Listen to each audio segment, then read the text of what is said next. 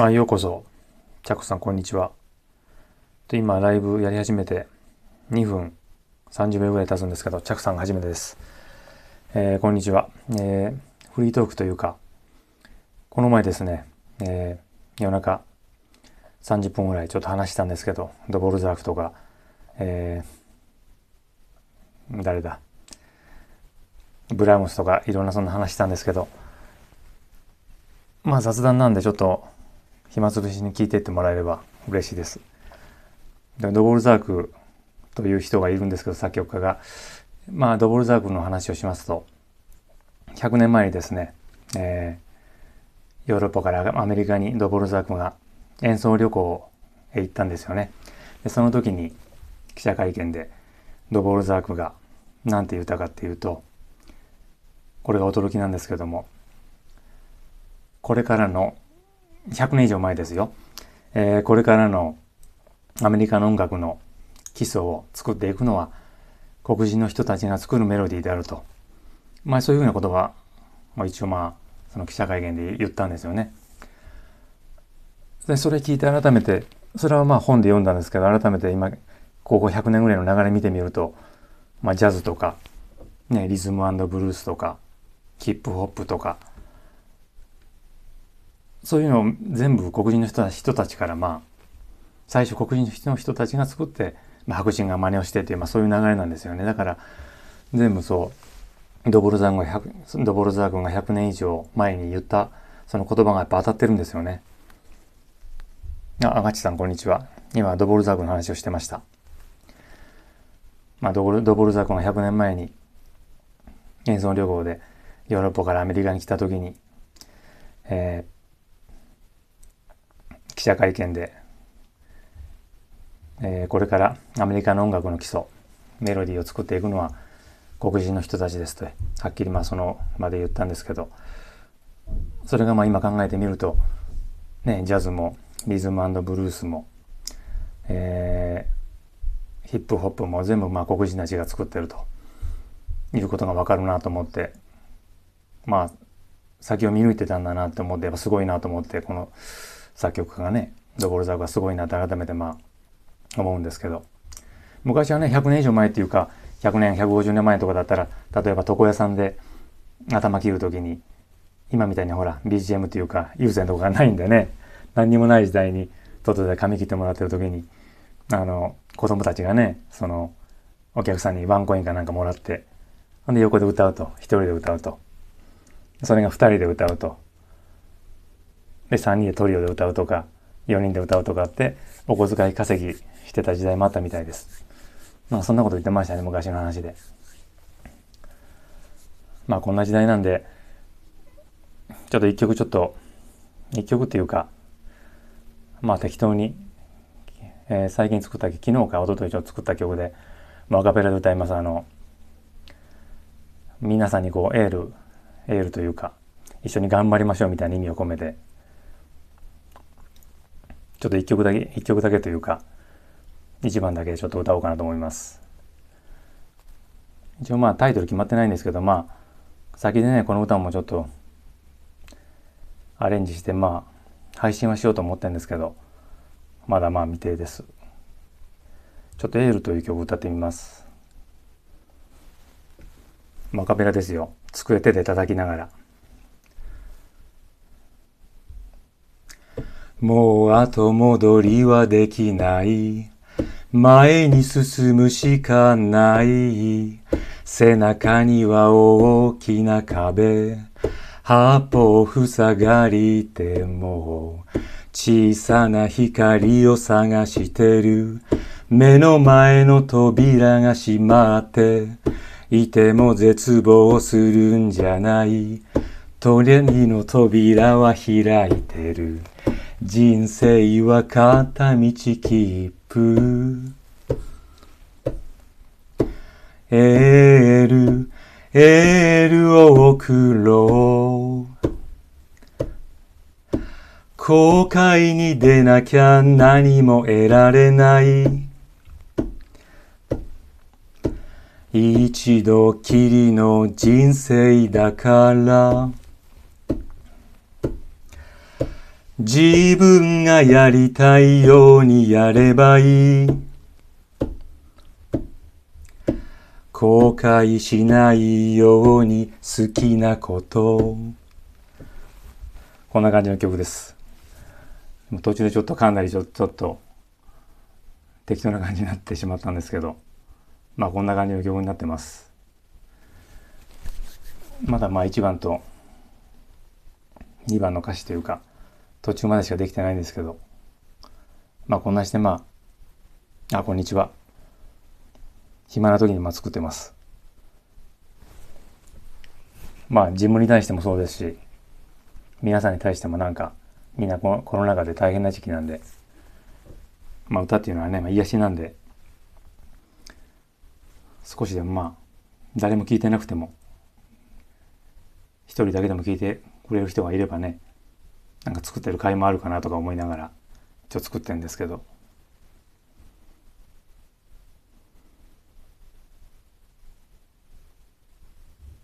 ジャコさんアガッチアガッチ目覚めのコーヒー8時野郎さんが。アガッチさん、チャコさんでどんな音楽聴いてんですかね普段。邦楽ですかね洋楽ですかね。僕はですね普段聞いたの大体洋楽ですね。YouTube で適当に時間になる時に見てますけど。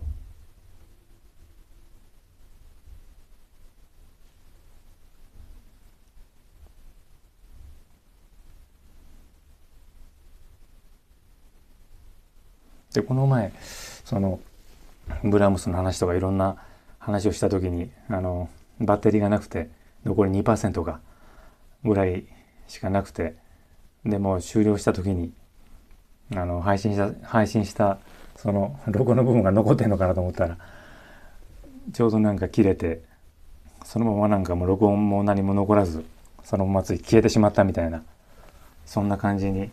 なってしまいましたこの前の録音の時は。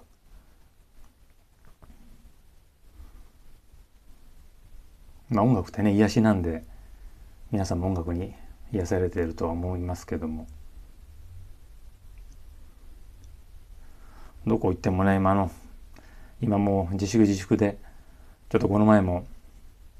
美術館に一人で絵でも見に行こうかなと思ったらもう全部サイト見るともう全部閉まってるんでね。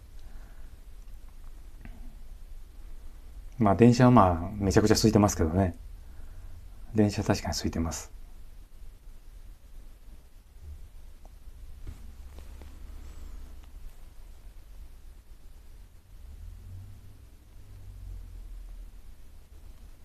赤地さん、目覚めのコーヒー。コーヒー好きなんですかね俺あんまりコーヒーそんなに、コーヒーそのままはちょっと飲めないんですよ。なんか、苦くて。あの、ブラックとか絶対無理なんですよ。あの、カフェラテは飲みます。あの、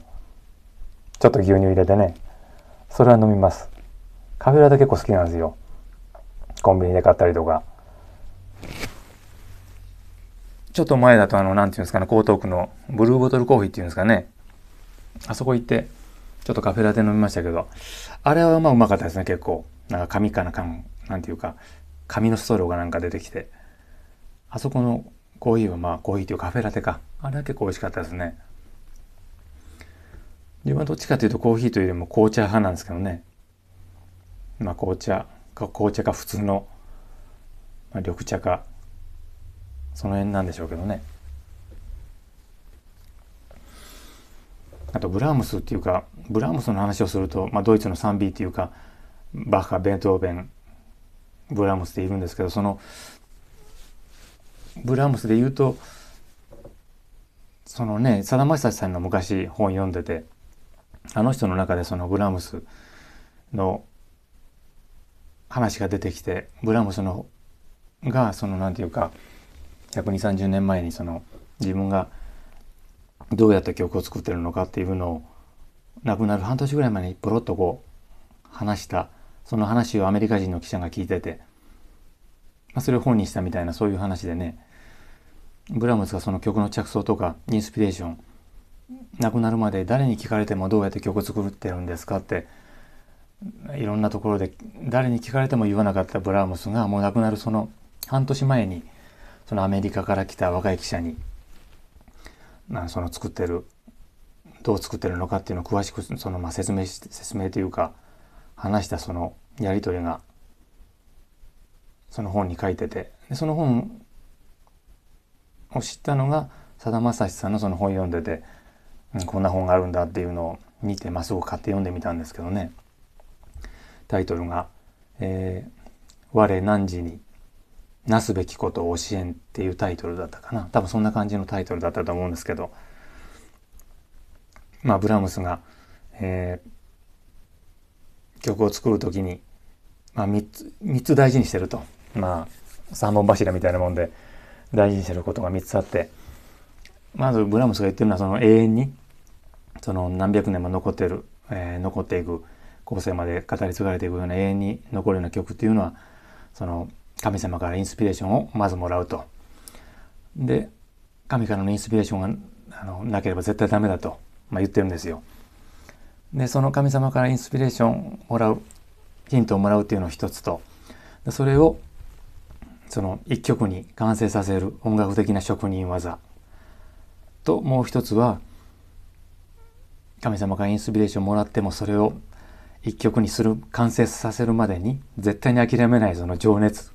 音楽に対する情熱。この3つがないと素晴らしい曲はできない。っていうふうなことを一応書いてましたね。ああそういうふうにしてあこの人曲作ってるんだと思って。でまあブラームスにブラームスがその言ってたのはあの曲作りに関してはあの静寂の中で曲作る静寂の中でしか曲を作ることができない人と喧騒の中でうるさい中でも曲作りができる人と二通りあるとか言って言ってましたけどねブラムスはそのやっぱ静かな静寂の中でないと曲が作れないと。でモーツァルトの場合はその喧騒の中でも午前中奥さんとその話しながらでも曲を書いてたっていうんで、まあ、両極にあるというか全く正反対のまあそう曲作りしてるとは言ってましたねなんかね。でブラムスはそのオペラとか書くときにまあ半年1年か1年以上そのこもって書くらしいんですけどブラームスの場合はどっか小さな田舎の片田舎の漁村かなんかに行ってもう小さな小屋みたいなとこで、まあ、昔の話なんでね小屋みたいなところに入って1年ぐらいこもってかな1年以上かなこもってオペラ書くとかって言ってましたね書いてましたねその時に。でその時にある日あの隣のおばさんかなんかがお茶持ってきたのが食べ物パンかな？なんか持ってきた時にその時ブラームスがこもって半年ぐらいずっと曲書いてて半分ぐらいできてたって言ってたのかな？オペラが半分ぐらいできてて。である程度までできたところで隣のおばさんが「ブラムスさん」とか言ってなんか多分持ってきたんでしょうね食べ物かなんかを。で扉開けて「ブラムスさん」って声聞こえた瞬間にそのメロディーラインが空中に浮いてたまあイメージなんでしょうけどオーロラみたいにこう空中に浮いてたその曲がメロディーがポンってこう消えたとか言ってね一瞬にしてその声聞いた瞬間にこうポンって消えてしまったとか言ってなんかそういうエピソードなんか書いてましたね。でそれからもう二度となんか人が来ないようにもうオペラ書く時は人が来ないように絶対に人が入らないようにしてあの書いたって言ってましたねもう隣近所の人にもあの絶対に入ってこないでくださいと言ったとか言ってましたねあの作る時は。まあその物食べる時とかまあねそのどっか買い物するとかなんかどっか散歩する時はそら家出て港とか海とかそれ見てたんでしょうけどね近所のおじさんおばさんとまあ話したりとかそういうこともあったんでしょうけどそういうこと言ってましたねなんか。まあそれある程度までできてオペラなんでね壮大壮大な曲なんでね1日2日じゃできないし半年1年とかもっとかけて作る曲もあるんでしょうけどオペラだったら。それはすごいですよね。もう半年だってある程度までできたところでポンって全部ポンってこうね消えてしまうというのは本当にまあそんなオペラなんか作ったことないから分かんないですけど、まあ、それはすごいですよね。もうその がっかりというか。まあその絶望感っていうかそれはすごかったんでしょうけどね。まあそうやって言ってましたね。あのそう。でそのあのブラームスがインスピレーションをいただくその瞬間っていうのは具体的にどんな瞬間かっていうと寝落ちする瞬間って言ってましたね。この人間が寝落ちする瞬間って頭空っぽじゃないですか。何にも考えてないじゃないですか。で空っぽのあの瞬間何も考えてないあの真っ白な瞬間にポンとこう降りてくるというかインスピレーションが降りてくるとかって言ってましたねなんかねそうやって言ってましたでなんかベートーベンとかのね楽譜はその誤字脱字っていうかすごい汚い状態でいろんなこう書き直しとかいっぱいあって楽音がすごい汚い状態とかって言ってましたけどあのモーツァルトの楽譜はすごい綺麗でもうそういう書き直しとか何にもないんだとかってねなんか言ってましたよねそれも。ブラームスはどうかわかんないですけど昔テレビで見たらこうなんかブラームスの声っていうのかな蓄音機みたいなまだちょっと録音録音されるっていうか録音ができるような時代になってまだ少ししか経ってない頃でしょうね。録音する機械がなんか昔の古い機械でなんかありましたね。ブラームスの声少しこう喋ってる声。会話してる声ちょこっと撮ってましたけどねなんかこう雑音の中に。雑音の中か少し聞こえてました。それなんかテレビで見たことはありますけどね。でなんかブラームスにそのそのアメリカの音楽記者今で言うの音楽ライターっていうのかな。そのアメリカの記者が青年があのブラームスさんあのモーツァルトのことはどう思いますかって聞いたらもうモーツァルトだけはもう雲の上の存在でもう別格とかってもう別格中の別格だとか言ってなんかそうやって話してたって言ってましたね。そうあのブラームスがそのモーツァルトのことをもう別格中の別格だとかってであの人のことはもうもうすごいですごい人で永遠にああいうこう何百年も永遠に残るような曲を作れる人間というのはもうブラームスから言うともう神からのインスピレーションというか下ろされたもう曲を書いてるとし書いてるとしかもう言いようがないと、うん、そういうふうになんか表現してましたよねなんか。もう天国から曲をダウンロードしてるんだと今で言うたらね。今で言えば。もう天国からそのまま曲をダウンロードしてそのまま楽譜にスラスラスラスラと書いてる。みたいな。そう。そうとしか思えないとかってなんかその本には書いてましたねブラームスが。もう驚愕というか。もうすごいとしか言いようがないとかいうことをなんか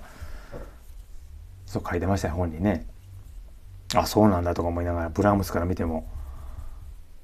やっぱりモーツァルトでモーツァルトで別格なんやとか思いながらすごい人なんだとか思いながらね。本読んでましたけど。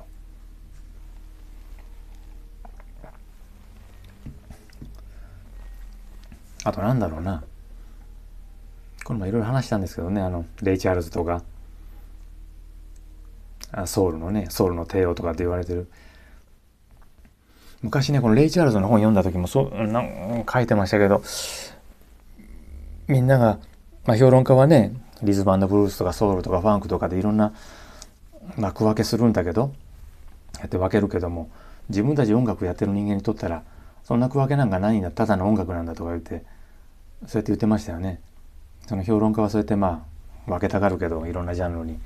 自分たちにとったらもうそんなジャンルなんかないんだと。ただの音楽なんだって。自分でなんか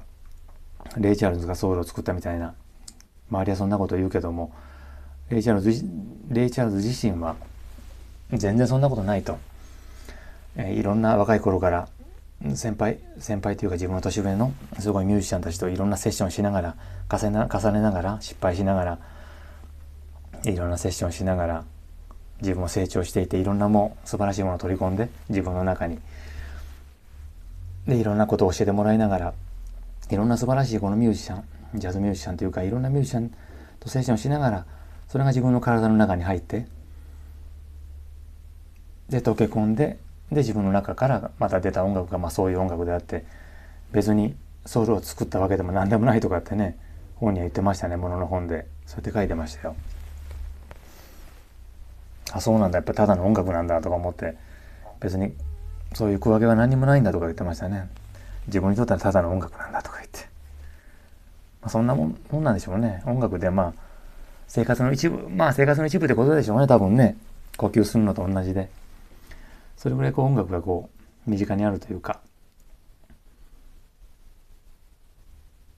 まあそうです。鼻歌鼻歌も一緒ですもんね。音楽も身近にあるあるんですもんね。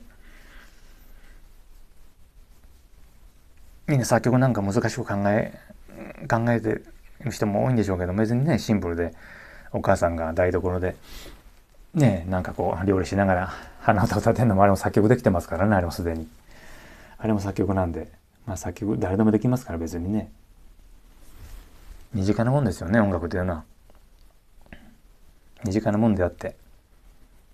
生活の一部であってまあ癒しでもありますしね。あプラスさんこんにちは。まあ、今いろんな話してます。いろんなドボルザークから、えー、ブラームスから。まあ適当に話してますけど。まあレイ・チャールズもね昔中野サンプラザに見に行ったことがあって。一回だけ見たことあるんですよねライブね。その時に。今まで等身大のそのレイ・チャールズ見たことなかったんですよ。えー、それでそれ2時間ぐらいのライブだったかな。で1時間ぐらいほとんどこう生演奏で演奏だけでつないでる形で。で1時間ぐらいだったあたりからお付きの人にお付きの人の左腕を持ってレイ・チャールズが目が見えないのでね。お付きの人のこう左腕を持って静かにこう歩ゆっくり歩いてくるんですけど一番目でレイ・チャールズ見てびっくりしたのびっくりしたのが小さいんですよね本当に。小柄で華奢で、まあ、スーツ着てましたけどその時もね。あ小柄であんなに華奢な華奢っていうのはびっくりしましたね。多分身長で言うと160センチちょっとぐらいしかなかったんじゃないかなっていうぐらい本当に小柄な人だったんですよ。あれ見て本当にびっくりして。いつもまあねアルバムジャケット見てると顔とかついね上半身しか映った姿しか見たことなかったんであれはちょっと驚きでしたねなんかこんな華奢な小柄なおじいさんがあんなにパワフルなねえ太い声であんなパワフルな声歌歌うんだっていうのはちょっと驚愕というかびっくりしましたね。まあ本当にまあライブの内容はね、まあ、本当に今までのあの人が若いと若い時からゲイ・チャールズがまあ作った、まあ、大ヒット曲のを並べて大ヒット曲ばっかりっていうか有名な曲ばっかりでそんなに歌わなかったですね。モーター時代はもう10曲、12、3曲ぐらいかな。もう一気にバーッと歌ったっていう感じで、そんな20曲とか25曲とか全然歌わなくて、レイ・チャールズのライブ自体は1時間ぐらいで終わった感じでしたよね。いや、名曲ばっかりですっごいもうなんか凝縮した感じで、あよかったですよね。あの、うん、ライブは素晴らしかったです。本当に。スタンディングオメージョンでしたよ。もう拍手喝采で終わった時はあこれがあのレイ・チャーズなんだとか思いながらちょっと感動しながらねあの、うん、音楽を聴きながら実物見てましたけどこんな小さなおじいさんがあんなパワフルな歌を歌うんだっていうのは本当に驚愕というかあれは驚きましたね本当にまたもう一回見に行きたいなと思ったんですけどまあやっぱりねその時も60代ぐらいだったのかな。もう一回また見たいなと思ったんですけど、やっぱりその後亡くなってしまいましたね、もうね。やっぱり、60代も過ぎるとね、もう本当に何が起こるかわからないんで、あの、ビッグなミュージシャンも、見たい時にね、パッと見とかないと、本当にね、来日した時にパッと見とかないと、また次ね、いつ来れるかわかんないですし、もう年取ってくるとね、亡くなってしまう場合も結構あるんで、JB もね、ジェームス・ブラも見に行こうかなと思思ってたらもう、亡くなってしまったんであれ残念残念でしたけどね。JB ほんと見たかったなとか思いながら。洋楽はよくね前は見に行ってました。今は全くまあ何を見に行ってないですけど。まあそんなもんすかね。あとまあチャックベリー見ましたねチャックベリー。昔のオールディーズの。チャックベリーも見に行きましたあのね。赤坂ブリッツか。あの TBS の隣隣にある。赤坂ブリッツに一回見に行ったことありますよね。あの有名な曲ね。誰だ？あの、マイケル・ジェイ・フォックスが、あの、バック・トゥ・ザ・フューチャーの中でね、体育館の中かなんかでね、こう、弾くシーンがあるんですけど、多分あれだと思いますけど、ダックウォークで。すごいなんていうか、ライブ、その人、うん、ライブももう見たんですけど、すごい優しいおじいさんでね、なんかこう、優しくて、こう、にこやかで、本当に優しい微笑みたたえながら、すごい温かい、温かい人柄の感じの人でしたよね。本当に。終始、終始こうなんかもう自然体で、柔らかい物腰で。うん、ライブは本当良かったですよね。和やかでね。その時は前座かなんかにいろんな、日本のバンドもいろいろ出てましたよね。ライブは面白かったんですけど、本当に、その時の音量がでかすぎて、両方にある、そのあの、設定間違えてたんちゃうかなっていうぐらいの大音量でなんか、スピーカー、スピーカーもでっかいスピーカーいっぱい置いてたんですけど、そのなんていうか、あの、音がでかすぎて、その次の日、一日かな、その日から一日ちょっと難聴みたいに聞こえづらかったですもんね、一日だけ本当に。あまりにも聞き流しもでかすぎんちゃうかなと思いながら、それはありましたよね、なんかね。まあそういうことありました、レイ・チャールズ見たり。そうですね、レイ・チャールズ見たり、チャック・ベリー見に行ったり。あとはホールオーズとかね、ダリル・ホール、ジョン・オーツか。で、スティービー・ワンダーも見に行こうと思ったんですけど、その時はちょっと見に行けなくて、埼玉スーパーアリーナかな？なんか来てた時に見に行こうと思ったんですけど、それもちょっと見に行けなくて。最近のライブ全然見てません。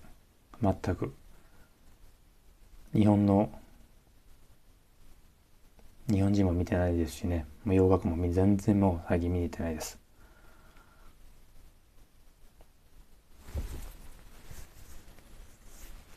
まあね、コロナもいつ収まるのか分かんないですけど、な舞台関係者というかね、本当ライブハウスもそうですし、いろんな舞台やってる人とか、裏方さんね、まあ、演者もそうですけど、食べていけないですよね、あんな形がずっと続いたら、もうここ1年、1年以上経ちますけどね。これは本当に大変ですよね、本当思いますけど。政府も本当にね、早く、全額みんなね、いろんな飲食店もなんかこう狙い撃ちみたいにされて言いやすいのかわかんないですけど、飲食店も大変でしょうし、ね、休んでもらうにしてもね、全額保証を政府してくれたらいいんでしょうけど、それはできないっていうんであれも大変ですよね、飲食店もね。クラブもそうですし。まあいろんなとこが本当にもう、経済が回らない状態で、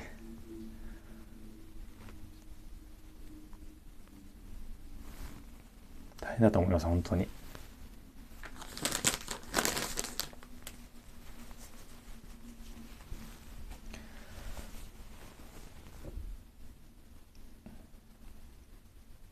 街見ると結構でも近所のいろんなね駅前とか行くと結構みんな人出てますもんね。あの